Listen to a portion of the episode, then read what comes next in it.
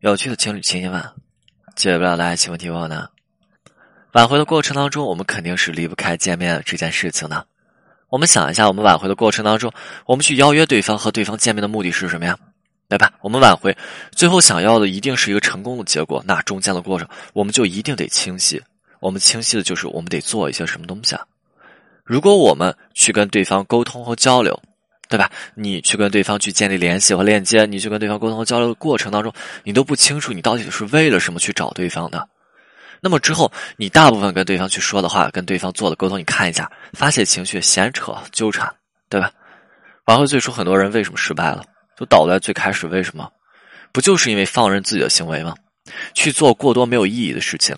去给对方围追堵截，去纠缠，那这样做的目的只是单纯的发泄情绪，只是单纯的因为自己接受不了分手的事实，然后情绪崩溃，由情绪掌控整个人的行为。所以挽回的时候，我们得清晰的了解我们每一步的操作具有什么样子的意义。我们去邀约对方，如果是两个人状态不好的时候，那么我们是为了去做一些当面的合理化，去扭转对方一部分对我们那种糟糕的态度以及印象。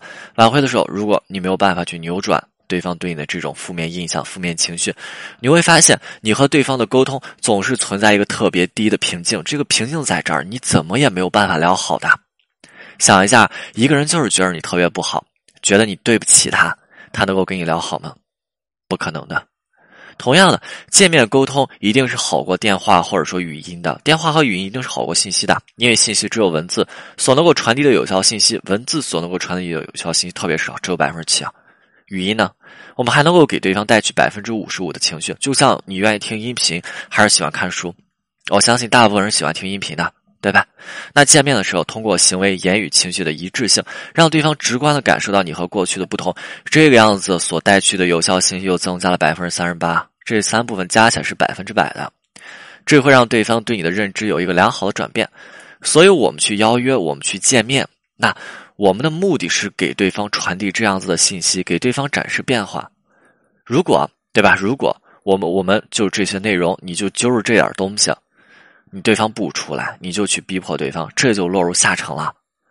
从一开始的行为就与我们要进行的这种内容是背道而驰的。你想一下，曾经的你去逼迫对方，对吧？那对方不出来，我就要逼着你见面。那现在呢？我们本身要跟对方展示的是变化和过去的不同，我们不再逼迫对方。那这个时候你反而说：“老师，我要当面去说，然后再去逼迫，是不是落入下乘？对吧？我们不是为了邀约而邀约，我们是为了展示我们的变化。如果对方不需要出来，我们还能够展示这样子的变化，那我们的成本特别低，最后达到效果还不错，那更省事儿了。当对方不愿意出来的时候，我们之前都是逼迫，我刚才说过了，这次我们不逼迫了，对吧？那这是不是一种最直观的变化？当然，这样子的变化也很不值钱，所以我们要点出来。真的哈，你看一下，生活当中只做不说，呃，不，只说不做，只说不做，只说不做叫做扯淡。那只做不说呢，是不是就要被人发好人卡了？你愿意被人发好人卡吗？不愿意啊。所以我们邀约的时候，如果对方拒绝，我们可以直接把这次要见面表述的内容通过电话向对方表述出来，对吧？邀约之前，我们可以进行一个简短的电话沟通。进行一个简短的电话沟通。如果在这个电话沟通的过程当中，那正好对方拒绝了你的邀约，我们可以直接转向，转换方向。OK，那就这样子吧，对吧？在这个转转换方向的过程当中，跟对方去表达，你看啊，OK，那就这样子吧。